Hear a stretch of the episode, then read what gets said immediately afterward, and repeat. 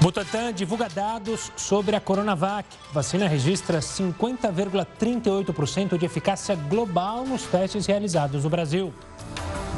Presidente Bolsonaro diz que Ford decidiu sair do Brasil porque queria mais subsídios. Justiça Federal nega adiamento das provas do Enem. Testes impressos seguem marcados para os dias 17 e 24 de janeiro. E ainda, o presidente americano Donald Trump diz que tentativa de retirá-lo do poder é como uma caça às bruxas que tem provocado raiva, dor e divisão no país.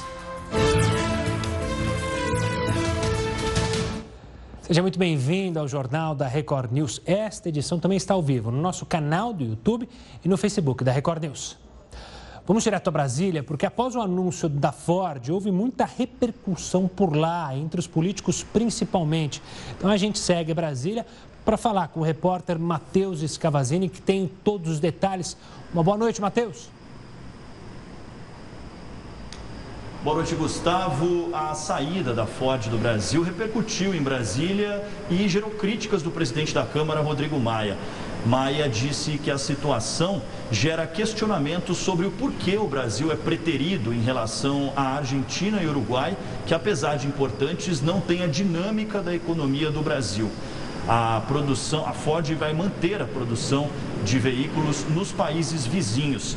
Entre os motivos que envolvem a saída da montadora do país, a empresa alegou dificuldades no ambiente de negócios. A Ford acumulava prejuízos desde 2013, Gustavo.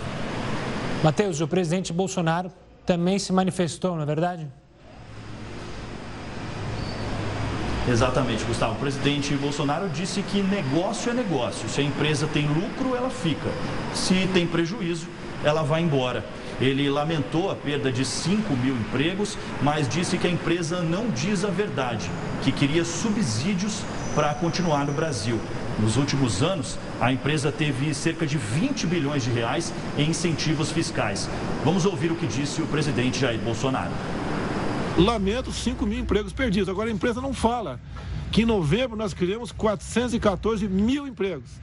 E estamos perdendo 5 mil agora, repito, lamento. Mas o que a Ford quer? Faltou a Ford dizer a verdade, né? Querem subsídios. Vocês querem que continue dando 20 bilhões para eles, como fizeram nos últimos anos? Dinheiro de vocês, imposto de vocês para fabricar carro aqui? Não. Perdeu a concorrência. Lamento. Tá aí a fala do presidente. Obrigado pelas informações, Matheus. E ainda sobre esse assunto, trabalhadores da fábrica da Ford de Camaçari, na região metropolitana de Salvador, lamentaram o encerramento das atividades da montadora no Brasil. Alguns funcionários se reuniram em frente à empresa para protestar. A produção de carros já foi suspensa. De acordo com o Sindicato dos Metalúrgicos da Bahia, com o fechamento da fábrica, cerca de 12 mil trabalhadores perderão emprego. O protesto acontece porque, além dos empregos diretos, cerca de 60 mil trabalhadores indiretos também serão afetados. E a vacina Coronavac registrou 50,38% de eficácia global nos testes realizados no país. Os dados foram divulgados hoje pelo Instituto Butantan. A eficácia global aponta a capacidade da vacina de proteger em todos os cenários de casos da doença, sejam eles leves, moderados ou graves. O número mínimo recomendado pela Organização Mundial de Saúde e pela Anvisa é de 50%. Na semana passada, o Butantan já havia anunciado eficácia de 78% em casos leves e 100% em casos graves e também moderados, indicando que a vacina protege contra mortes e complicações mais severas da doença. Em uma entrevista mais cedo ao jornal Link News aqui na Record News, o secretário estadual de saúde de São Paulo destacou que os efeitos colaterais da vacina não são graves. A formulação é muito parecida com a vacina da gripe que nós já estamos habituados a tomar. Então, ela pode dar um dor no lugar da aplicação, ela pode dar uma febrezinha baixa, mas sintomas muito leves, sintomas muito brandos. E isso é algo importante, porque quando eu coloco a segurança de uma vacina, mostrando que ela não promoveu nem reações adversas, nem tampouco reações uh, alérgicas graves, isso faz você dizer, ó, pode tomar. É uma vacina bastante segura. Quando você olha que ela é capaz de te proteger de forma grave e evitar a, a internação em unidades de, de terapia intensiva e morte, isso consagra tudo aquilo que hoje nós precisamos. Ainda nessa edição do Jornal da Record News, a gente vai falar mais sobre esses dados apresentados hoje. A partir deste mês, eu, você, todos os clientes de planos de saúde terão que gastar mais para manter a cobertura médica. A gente vai debater esse assunto no próximo bloco, aqui no Jornal da Record News. Continue ligado conosco. A Justiça Federal negou o adiamento das provas do Exame Nacional do Ensino Médio. A Justiça levou em consideração os argumentos da Advocacia, Advocacia Geral da União de que uma nova alteração de datas causaria prejuízos financeiros e também prejudicaria os estudantes. A realização do Enem 2020 vai colocar em circulação quase 6 milhões de candidatos. As provas impressas vão acontecer nos dias 17 que é o próximo domingo, e 24 de janeiro. Já a versão digital está marcada para 31 de janeiro e 7 de fevereiro. Ainda sobre esse assunto, as inscrições para o Programa Universidade para Todos, o ProUni, abriram nesta terça-feira e vão chegar ao fim na próxima sexta. Para se inscrever, é preciso acessar o site oficial do programa, prouniportal.mec.gov.br. Um dos critérios de seleção está aí na tela. Seleção para bolsas em universidades particulares é o desempenho dos candidatos do Enem. Por causa do adiamento das provas em 2020, a nota desta edição só será divulgada no fim de março. E a partir deste mês, os clientes de planos de saúde vão gastar mais para manter a cobertura médica. Para falar sobre esse assunto, eu converso agora com o Silvio Guide, advogado especialista em direito da saúde. Silvio, obrigado pela participação. Heródoto também aqui conosco para falar sobre um tema que sempre gera um pouco de revolta da população e com toda a razão. Primeiro, para entender por que, que esse aumento sempre vem muito maior do que outros aumentos é, de contas que a gente tem a pagar, Silvio. Boa noite, Gustavo. Boa noite, Heródoto. Boa noite aos, aos assinantes da Record News. Ah, bem, o, o, esse aumento vem numa, numa proporção superior ao, aos índices que corrigem a inflação, basicamente porque esses índices de correção da inflação eles compõem uma parcela de aproximadamente 20% do índice da ANS de reajuste. Né? E por que isso acontece? A expressão reajuste não é adequada para simbolizar esse aumento anual dos planos de saúde, que na verdade é uma espécie de recomposição a partir daquilo que as operadoras de planos de saúde gastaram no ano anterior. Tá? Então, 80% desta, desta média, né, desta fórmula, é, tem como base de cálculo esse gasto total das operadoras de saúde 20% o índice, é, é, o IPCA, né, o índice de preços dos, dos consumidores, e aí forma esse valor, porque, enfim, não é só uma recuperação da perda inflacionária, da perda da moeda, mas sim uma recuperação daquele gasto que as operadoras tiveram com despesas de saúde dos seus beneficiários. Silvio, é uma explicação para a gente aqui. É, esse aumento atinge os chamados planos individuais. As pessoas vão lá e têm um plano no seu nome. Atinge também o plano coletivo. Às vezes são três, três pessoas, quatro ou cinco da família no mesmo plano. Como é essa correção? Pega os dois? Pega um só? Como é que é? É, excelente pergunta, Heródoto. Vamos lá, né? Existem três categorias de planos de saúde, né? É, os individuais e familiares, que são os mais conhecidos da sociedade, mas os menos comuns, tá? Os coletivos por adesão, que são planos é, com espécie de convênios firmados entre instituições é, de representação sindical, associações e assim por diante, e os coletivos empresariais, que são aqueles planos que atendem é, empregados de empresas que fazem contratos com planos de saúde. Este reajuste que nós estamos falando, ele só atende a primeira categoria, ou seja, os planos individuais ou familiares, tá? E os planos coletivos com menos de 30 vidas, que são considerados, ainda que empresariais, uh, seguem a lógica do plano individual ou familiar. Então, este reajuste atinge essa parcela é, da população que consome planos de saúde. Silvio, esse cálculo que você falou há pouco sobre o reajuste, imagino que também engloba o lucro das empresas dos planos de saúde. Esse lucro é transparente? A gente tem com, como conseguir é, entender se esse lucro é abusivo ou não? Muitos criticam e dizem que no momento de pandemia as agências de saúde, os planos de saúde estão querendo lucrar muito mais do que outros setores. Como você analisa essas críticas?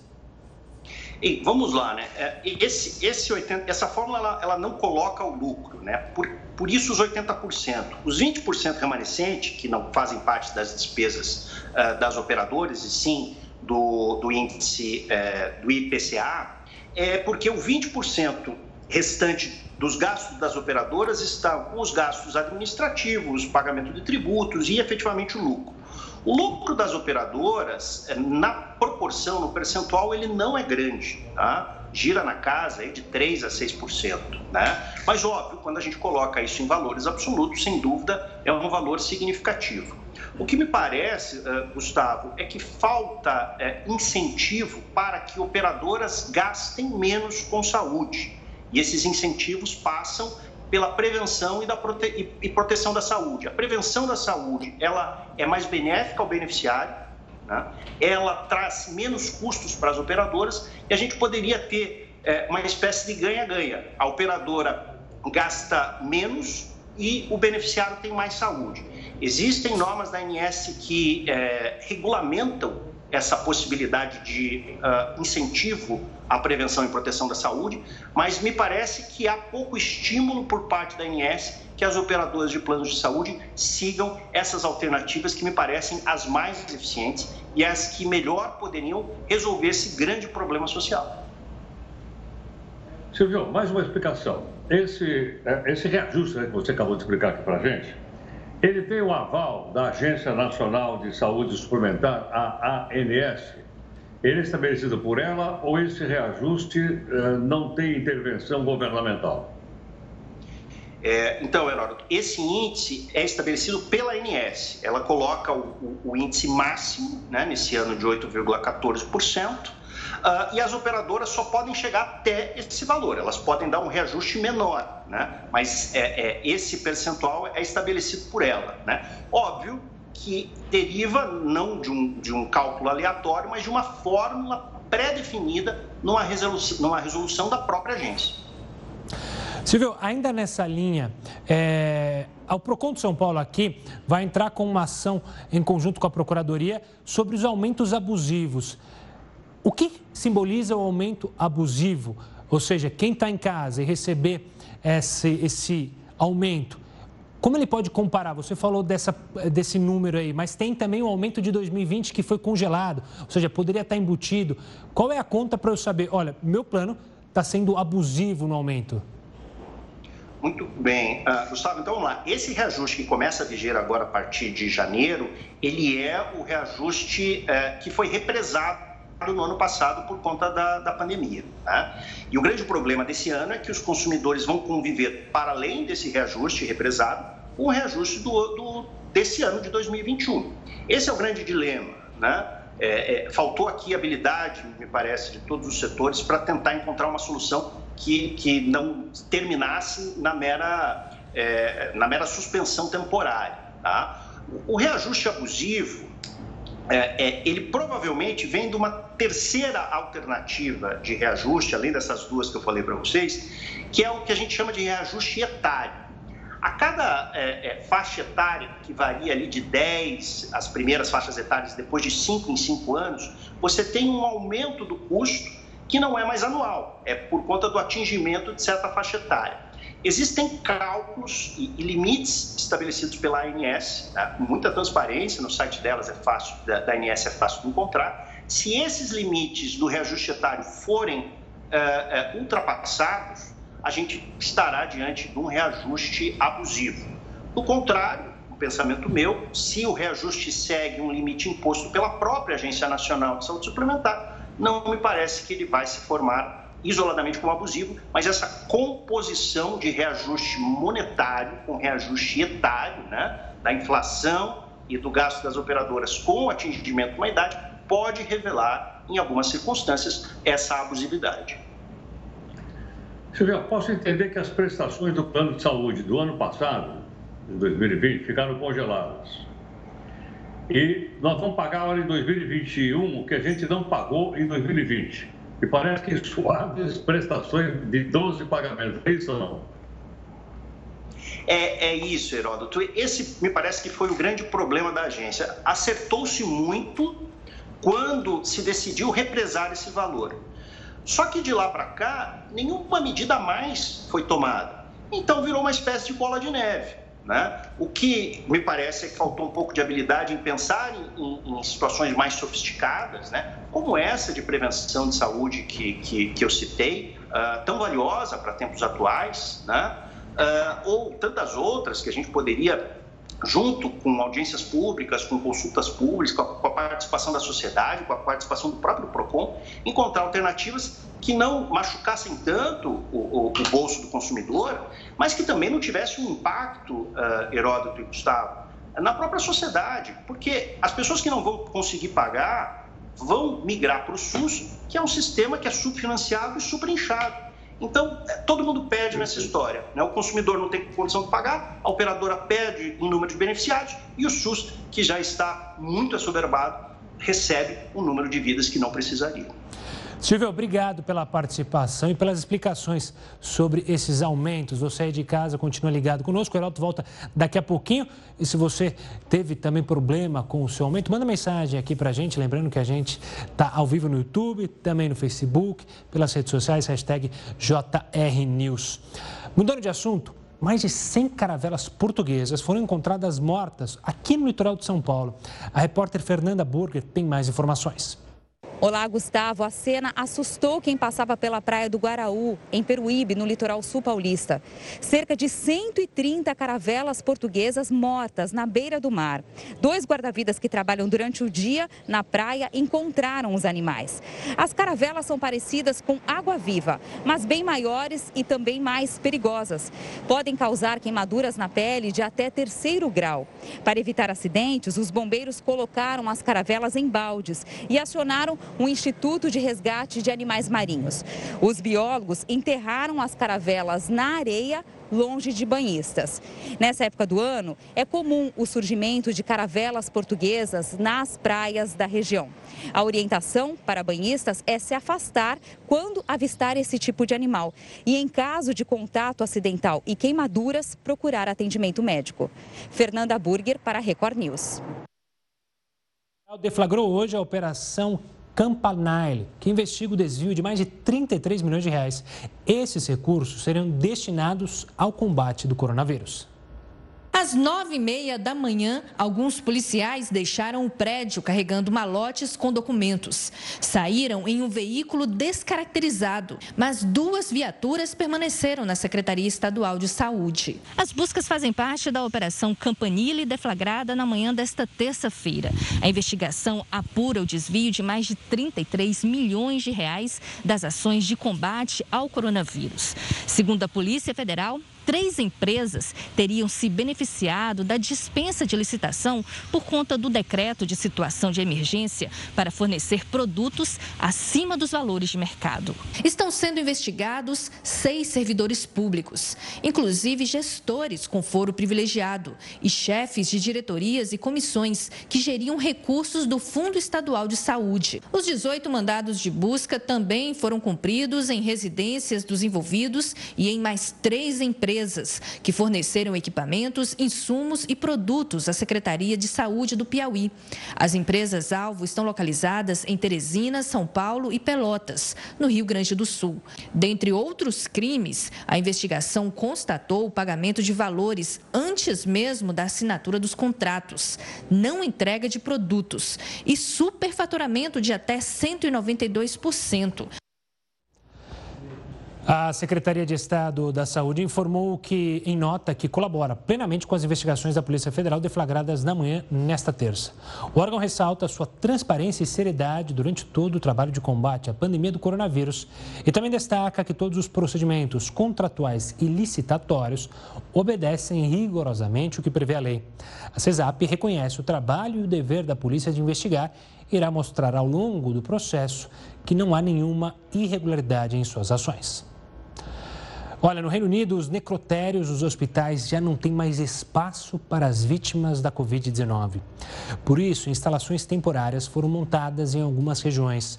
O país é o quinto com o maior número de mortes. São mais de 83 mil desde o início da pandemia.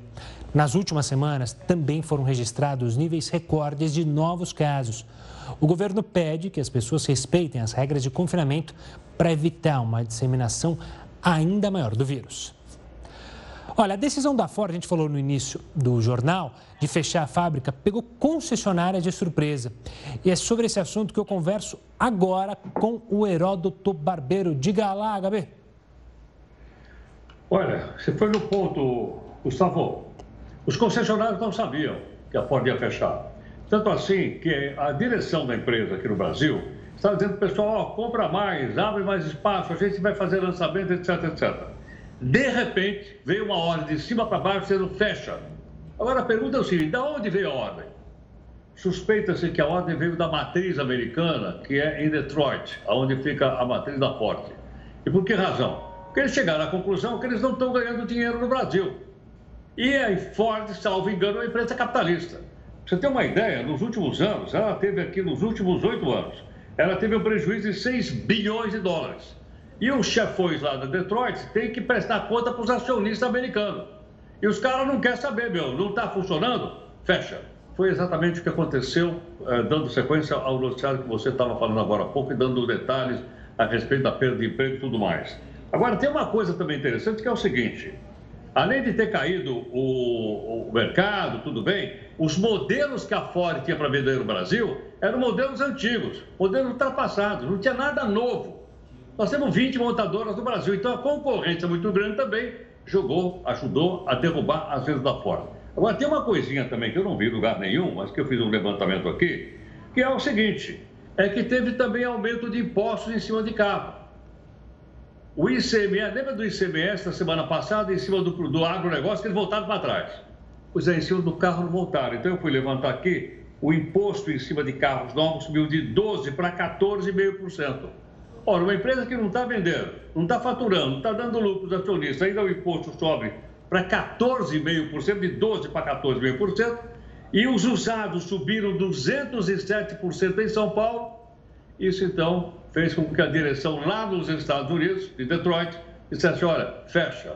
Outra coisa, a Ford não é mais Ford do Brasil, ela é Ford Latinoamérica, Ford sul-americana, ou seja, ela olha o mercado da América Latina como um todo e não mais o mercado brasileiro, como acontecia no passado. Nós lamentamos, logicamente, o fechamento da Ford, mas faz parte de um violento jogo econômico e financeiro das grandes montadoras, não só aqui, no mundo. Você tem uma ideia? É, na semana passada, a Fiat juntou com a, com, a, com, a, com a Peugeot lá na França, criaram um monstro. Senão, não sobrevive. A Ford está no meio disso. Tá, e vamos acompanhar os próximos capítulos dessa crise que a Ford enfrenta. O Heroto volta daqui a pouquinho aqui conosco no Jornal da Record News. A gente falou em Ford, Ford é nos Estados Unidos. E o presidente americano, Donald Trump, disse que a tentativa de retirá-lo do poder tem provocado raiva, dor e divisão no país. Mais detalhes sobre esse assunto ainda hoje no Jornal da Record News. O Jornal da Record News está de volta. A gente tem falado muito da saúde e a gente quer lembrar aqui que o Ministério da Saúde pretende iniciar a vacinação, ainda não há uma data definida, mas entre 20 de janeiro e 10 de fevereiro. De acordo com esse plano de imunização, todas as pessoas serão vacinadas. Claro que, pelo menos o governo pretende que não seja obrigatório mas todas que apresentarem algum documento quiserem ser vacinadas serão vacinadas. No entanto, o governo afirmou que o controle de quem foi e quem não foi vacinado será pelo número do CPF ou pelo cartão do SUS. A gente vai seguir falando sobre isso. Eu vou chamar o Heroto para falar mais sobre esse assunto, porque já faz um ano que o coronavírus fez a primeira vítima, um homem de 61 anos que costumava frequentar um mercado de animais lá em Wuhan. Na época, a causa foi uma misteriosa pneumonia viral, muita coisa aconteceu de lá para cá e quem vai recuperar e falar mais sobre isso conosco é o Heródoto Barbeiro. Olha, Gustavo, tá fazendo, a gente tem, quando a gente faz um ano, a gente faz um aniversário, comemora, canta parabéns. Hoje não dá para cantar parabéns. Agora, vou dizer o seguinte, por que, que nós, nós estamos no dia 12 de janeiro? Por que, que hoje é considerado o dia do coronavírus, primeiro aninho?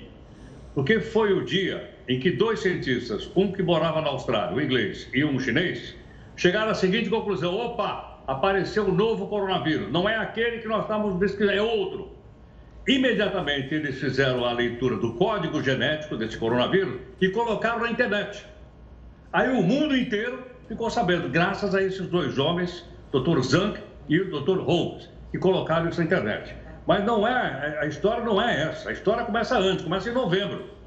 Quando começaram a aparecer os primeiros casos, as pessoas começaram a morrer na China e o próprio Dr. Zhang diz o seguinte para o colega dele, olha, eu, peraí, eu estou sendo pressionado aqui para não divulgar isso. Mas a gente, ó, temos que divulgar. E acabaram divulgando no dia 12 de janeiro, por esse motivo ele comemora um ano agora. Agora é bom a gente lembrar o seguinte, olha só. E em São Paulo, o que, que aconteceu? Então, veja bem, se, o, a, se, se a pandemia começou em janeiro, passou fevereiro inteiro com pandemia e aqui em março, exatamente no dia, deu aqui o dia de março, e que morreu o primeiro brasileiro, dia 12 de março morreu o primeiro brasileiro. Primeira morte aconteceu aqui em São Paulo, no dia 12. Quer dizer, nós passamos janeiro, fevereiro e março, opa, estamos aí, é carnaval, opa, tudo bem, tudo junto e tal. E aí a, a, a pandemia nos pegou no mês de março. Detalhe, daí para frente surgiu uma disputa internacional, Estados Unidos versus China, os americanos dizendo é o vírus chinês, e toda aquela quantidade imensa de teorias da conspiração, que eu não vou contar nenhuma delas aqui, porque todo mundo já sabe. Inclusive aquela, Gustavo, mais famosa, de que os chineses teriam criado esse vírus em laboratório e teriam então espalhado o vírus do mundo para que a China possa se tornar uma potência global e dominar o planeta todo. É teoria de conspiração, lógico, mas foi o que se falou também nesse primeiro aninho de aniversário da Covid-19. Bom, Heroto, daqui a pouco a gente volta a se falar sobre outros temas importantes, tanto no Brasil quanto no mundo. O Heroto falou sobre essa guerra Estados Unidos e China. Vamos falar dos Estados Unidos, só que sobre outro assunto. O dia foi movimentado lá no Congresso e na Casa Branca. A nossa correspondente Evelyn Bassos conta pra gente qual é o cenário por lá. Uma boa noite, Evelyn. Oi, Gustavo. Muito boa noite para você e para todo mundo que nos acompanha aqui na Record News. Olha, faltando aí oito dias para o fim de seu mandato, Donald Trump continua sendo muito pressionado por aqui. Hoje, ele saiu da Casa Branca pela primeira vez desde a invasão ao Congresso e foi até o Texas para visitar o muro construído na fronteira com o México. Trump disse que a obra não poderá ser desfeita pelo próximo governo e classificou as tentativas de retirá-lo do poder como uma caça às bruxas que tem provocado raiva, dor e divisão no país. O Congresso americano abriu um processo de impeachment contra o presidente e também vota logo mais uma resolução para pedir que Trump seja destituído do poder através de uma medida extraordinária, a chamada Emenda 25 da Constituição. Gustavo. Evelyn. Um levantamento divulgado pelo Diese mostra que o preço médio da cesta básica aumentou em todas as 17 capitais pesquisadas ao longo de 2020.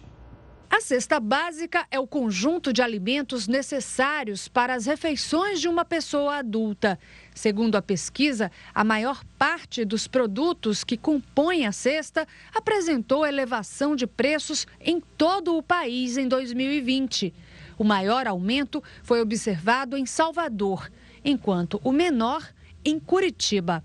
A alta dos preços foi reflexo da desvalorização cambial e do grande volume de exportações. Além disso, fatores climáticos em decorrência de longos períodos de estiagem ou de fortes chuvas também impactaram no valor dos alimentos. Entre os principais itens da cesta com maior aumento de preço estão a carne bovina de primeira, o leite, a manteiga, a farinha de trigo e o tomate. O preço médio mais caro da cesta básica em 2020 foi observado em São Paulo, R$ 631,46. Considerando este valor, o DIES estimou que o salário mínimo necessário deveria ser equivalente a R$ 5.304,90, o que corresponde a 5,08 vezes o vigente. E a procura por atendimentos dos hospitais particulares de Belo Horizonte por pessoas com sintomas de Covid-19 tem deixado muitas unidades bem próximas do colapso. O repórter Luiz Casoni tem mais informações. Boa noite, Luiz. Olá, Gustavo. Boa noite para você e a todos ligados aqui no Jornal da Record News. Pois é, e nós estamos inclusive em frente a um desses hospitais. Segundo os relatos, alguns pacientes que procuraram atendimento aqui no Hospital Madre Teresa e já haviam inclusive passado pela triagem, chegaram a esperar por oito horas até serem atendidos. Vale lembrar que, além da demora, existe a aglomeração, o que consequentemente pode provocar uma maior transmissão da doença. Nós recebemos um vídeo gravado hoje por um paciente que aguardava atendimento. Nele, uma profissional da unidade reconhece a demora. Ela fala, inclusive, que o setor está funcionando acima da capacidade e que não foi possível conseguir mais médicos para ajudar nos atendimentos. Acompanhe comigo porque é uma médica só, né? A gente está no nosso, a gente já ultrapassou o nosso limite de atendimento, mas a gente não vai fechar para atender todo mundo, tá? Mas infelizmente a gente não conseguiu mais médico para atender, tá? Então assim, vamos atender todo mundo, mas acredito que se chegar alguma emergência, algum paciente mais grave, pode ser que isso aumente, porque as emergências infelizmente passam na, na frente é uma médica só. Nós procuramos o Hospital Madre Teresa que ainda não se pronunciou sobre a situação relatada pelos pacientes e a respeito da fala da profissional da unidade. De Belo Horizonte, Luiz Casoni para o Jornal da Record News. Obrigado, Luiz. E olha, o MDB anunciou hoje que a senadora Simone Tebet vai ser a candidata do partido na eleição para a presidência do Senado, que acontece agora no início de fevereiro. O principal adversário da senadora na disputa deve ser Rodrigo Pacheco, apoiado pelo atual presidente do Senado, Davi Alcolumbre. Se eleita parlamentar do Mato Grosso do Sul, será a primeira mulher à frente do Senado. Como você viu aqui no jornal, o Butantan divulgou, o Instituto Butantan divulgou os dados sobre a eficácia global da Coronavac. A gente vai entender o que, que significa essa informação, esse 50,38%, no próximo bloco aqui no Jornal da Record News. Estamos de volta para falar da vacina Coronavac que registrou 50,38% de eficácia global nos testes realizados no Brasil. Esse número foi divulgado hoje. Para entender, então, a capacidade de proteção da vacina, a gente conversa agora com o Dr. Renato Kifuri, diretor da Sociedade Brasileira de Imunizações. Doutor, obrigado pela participação aqui conosco no Jornal da Record News. Dados divulgados, dados completos agora divulgados pelo Instituto Butantan. Como o senhor vê esses dados e o quanto essa vacina pode ajudar no combate e no controle da pandemia da Covid-19. Uma boa noite. Boa noite, Gustavo. Boa noite, Heródoto. Prazer sempre estar com vocês aqui da Record News. É, eu acho que são dados muito bons, Gustavo, no sentido de nós termos uma eficácia, a primeira anunciada de 78%, é, de prevenção de formas moderadas e graves da doença e de 50% na proteção de formas leves. Esse dado precisa ser compreendido no, eh, sob dois aspectos. O primeiro é em relação ao tamanho do problema. Uma vacina que resolva 50, 40, 60% de um grande problema é uma enorme, extremamente útil para o nosso programa, para o nosso sistema de saúde. E outra questão que se deve olhar, muitas das vacinas que nós utilizamos, aliás, a maioria delas, ela tem uma eficácia muito boa para formas graves, boa para formas moderadas e às vezes não tão boas para formas leves da doença. Isso já ajuda muito. Se eu tenho uma vacina que me protege 50% de ter doença leve, mas me protege 80% de ter doença moderada, 100% de, meu, de eu me hospitalizar ou morrer e parar numa UTI, essa vacina trará um enorme benefício. E mais, é uma vacina que nós temos condições de ter quantidade. Nós precisamos não uma vacina boa em pouca quantidade, nós precisamos de muita quantidade de doses. Então, eu acho que nós, felizmente, nós chegamos aí a uma segunda vacina brasileira, feita aqui no Brasil, e as duas que estão a caminho da transferência de tecnologia para imunizar a nossa população. Renato, o que, que significa exatamente a taxa de eficácia de uma vacina? Explica para a gente, estamos lendo, o que é a taxa de eficácia dela? Vamos lá, Heródoto. Quando a gente vai estudar uma vacina, uma intervenção qualquer, no caso uma proteção com uma vacina, nós vacinamos, nós montamos um estudo onde todos aqueles voluntários participantes vão receber. Metade recebe a vacina candidata, metade não recebe nada, um placebo. E nós vamos acompanhando esses grupos, os dois grupos vacinado e não vacinado, e ver quem adoece mais. Então, se nós encontrarmos, por exemplo, no estudo 100 casos de Covid e encontramos que desses 100, 90 aconteceram entre quem tomou o placebo e só 10 aconteceu em quem tomou a vacina, isso significa que a vacina protegeu, funcionou. 90% das vezes a vacina evitou o caso. Então, assim a gente consegue aferir uma eficácia de uma vacina. Mas é mais do que isso. A gente pode olhar para essa eficácia sobre vários desfechos. Ela foi eficaz para igual no idoso e, na, e no adulto jovem. Ela foi diferente, por exemplo, para prevenir morte do que para prevenir doença leve, para prevenir hospitalização ou o indivíduo ir para UTI. Então, esses desfechos que nós chamamos de secundários, as eficácias outras que são derivadas dessa eficácia é, inicial ou global, ela pode ser ou é, às vezes, mais importante. Então, a vacina de gripe é um exemplo clássico. A vacina previne mais ou menos 50% dos casos de gripe. Mas daqueles onde a vacina falha, os outros 50% a vacina, o indivíduo acabou adquirindo a gripe, raramente ele vai evoluir para formas graves da doença. Isso que significa uma eficácia para formas leves e uma eficácia para formas mais moderadas ou graves.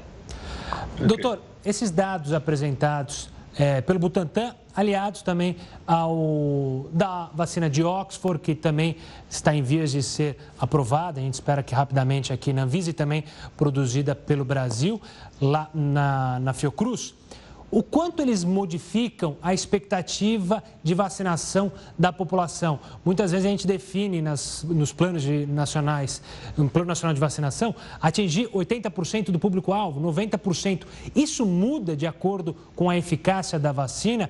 É, a gente tem que fazer uma conta para decidir quanto da população é preciso vacinar para controlar a pandemia e controlar as mortes? Excelente pergunta, Gustavo, porque a, a, primeira eh, ideia de um plano de vacinação dentro de uma pandemia não é controlar a doença. Nenhum país do mundo está com a expectativa de vacinar 80%, 70% da população para eliminar o vírus ou reduzir sua transmissão. Nosso primeiro objetivo é reduzir hospitalização e morte. Esse é o desfecho que nós temos que tentar com os programas vacinando os grupos que mais têm doença grave, os idosos, portadores de doenças crônicas e os profissionais da saúde que mais se expõem, nós vamos conseguir ter um primeiro impacto da introdução nesta redução dessas formas graves da mortalidade. Num segundo momento, quando dispusermos de vacinas suficientes para vacinar adultos, jovens, saudáveis, nós vamos pensar nessa segunda etapa, que seria imunizar parte da população. E aí, mais do que, mais do que a eficácia que a vacina tem dentro do estudo clínico, Gustavo, é importante outros fatores. É importante ter sustentabilidade do programa. Num país de 200 milhões, não adianta eu ter 30 milhões de doses de uma vacina 95% eficaz. Era melhor eu ter uma vacina de 60% eficaz com 300 milhões de doses. Não adianta eu ter uma vacina que eu não consiga levar aos quatro cantos do Brasil. Não adianta eu ter uma vacina que eu não garanta o acesso à população, por exemplo, eu tenho que comprar do mercado e ficar disputando com outros fabricantes. Eu estou produzindo nacionalmente, eu tenho independência nessa produção, tenho sustentabilidade do programa. Eu preciso de cobertura vacinal, eu preciso que as pessoas se convençam de que aquela vacina é boa. Muito mais do que eficácia dentro do estudo. Então, o impacto que nós chamamos de efetividade de um programa de vacinação, depende um pouco da eficácia da vacina, mas depende de muitos outros fatores. Renato, eu fiquei sabendo aqui que a Anvisa vai se reunir no próximo domingo para definir a autorização emergencial das vacinas do Butantan e do Fiocruz. No domingo, dia 16, deixa eu ver, é dia 16. Isso quer dizer que na semana seguinte pode começar a vacinação? Olha, doutor, as reuniões da Anvisa estão acontecendo, eu posso dizer para você, diariamente. Elas estão acontecendo diariamente, analisando todos os casos. Só para você ter uma ideia, todos esses eventos adversos que ocorreram, reações, gente que foi internado, cada caso desse é analisado individualmente pelos comitês de segurança. As revisões de todos os dados de inclusão dos estudos de cada indivíduo é feito. E mais, a vacina de Oxford, ela já tem um aval de uma agência internacional. Ela já tem uma licença no seu país de origem na Inglaterra. Isso facilita muito o trabalho da Anvisa, porque não precisa se fazer muito retrabalho, essa comunicação entre as agências internacionais facilita. A avaliação da Anvisa, da, a avaliação da Coronavac pela Anvisa, é a Anvisa é a primeira agência regulatória no mundo que está avaliando essa vacina. Então vai ter muito mais cautela, vai precisar de mais dados, talvez demore um pouco mais. Então, não sei dizer qual é o prazo. O prazo começa a contar de 10 dias após a completa entrega dos dossiês. Né? Não adianta entregar o dossiê pela metade e depois ficar contando 10 dias. Quando a Anvisa falar está tudo ok aqui, está tudo conosco, aí começa a contar os 10 dias do prazo que a Anvisa dá para a resposta, não quer dizer que é o licenciamento sim ou não, mas tem 10 dias de resposta. E aqui é uma grande vantagem, a Coronavac, se ela está um pouco mais atrasada em relação ao licenciamento, ela está muito mais na frente porque as vacinas já estão em solo brasileiro. A vacina da, da Oxford ainda precisa receber a importação, precisa passar por controle de qualidade. Então, eu acredito que talvez ambas vão ter um licenciamento quase que simultâneo, talvez em 10, 12, 14 dias. Difícil prever, porque alguns documentos podem faltar, pode exigir, haver alguma exigência suplementar da Anvisa. Mas nós que nós estamos em breve com um licenciamento de uma ou duas ou ambas, quase coincidentemente, e a aplicação deve começar ainda em janeiro. Doutor, obrigado, doutor Renato, pela participação aqui conosco e pela explicação sobre os números apresentados hoje. Um forte abraço, até uma próxima. Claro que a gente segue de olho em tudo que é notícia sobre a vacina, seja a Coronavac, seja da Oxford, seja da Pfizer. Claro que a gente está de olho aberto sobre essas notícias. Mudando de assunto, vamos falar da nevasca na Europa, porque essa onda de frio e neve atinge diversos países do continente e tem causado transtornos. Em Madrid, na Espanha, pelo menos quatro pessoas morreram por causa da nevasca. Despejou sobre a Espanha mais de 50 centímetros de neve. Cerca de 500 estradas foram fechadas.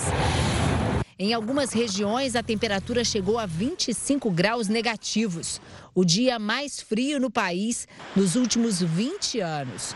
Nos aeroportos, mais de 100 voos foram cancelados. O país vê novamente o número de casos de coronavírus subir e corre para manter o cronograma de imunização contra a doença. Apesar de a neve acumulada atrasar a distribuição das vacinas, hoje os funcionários dos serviços de emergência começaram a ser imunizados em um posto improvisado. Ainda nesta terça, o governo espanhol anunciou a chegada de vacinas da Moderna. Segundo os meteorologistas, a tempestade Filomena é responsável por essa onda de frio que atinge vários países aqui da Europa, incluindo Portugal, que está em estado de alerta. E a previsão é de que ela fique no continente até quinta-feira. Na Bósnia, imigrantes foram diagnosticados com doenças respiratórias e de pele por conta das nevascas.